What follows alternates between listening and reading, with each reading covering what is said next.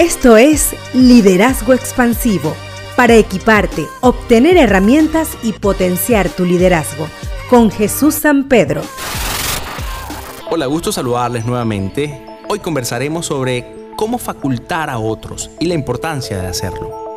Para que un individuo se sienta facultado, este ha de percibir el ambiente laboral como liberador y no restrictivo.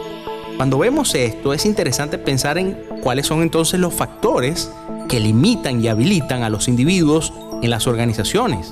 Los autores Lea y Wave presentan un interesante concepto que nos permite explorar al respecto. Ellos hablan del empoderamiento psicológico y lo definen como un constructo motivacional que se manifiesta en cuatro áreas. Significado, competencia, autodeterminación e impacto. Esta descripción permite comprender que no es suficiente que la persona le agrade el área en la que está funcionando, sino que también necesita percibir el trabajo como algo significativo en su vida y además que se sienta capaz y competente para que así pueda sentirse cómodo a la hora de compartir sus ideas y desarrollar su creatividad.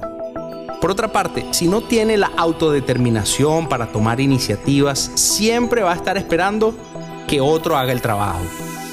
Y por último, es sumamente importante que confíe en su capacidad para hacer un impacto significativo dentro de las funciones que está cumpliendo, en el área funcional y sobre todo que vea la conexión entre lo que hace y los resultados de la organización ante la sociedad. Estos son aspectos importantes que permiten ver cómo es posible crear ese ambiente liberador, empoderante, facultativo para todas las personas dentro de nuestras organizaciones.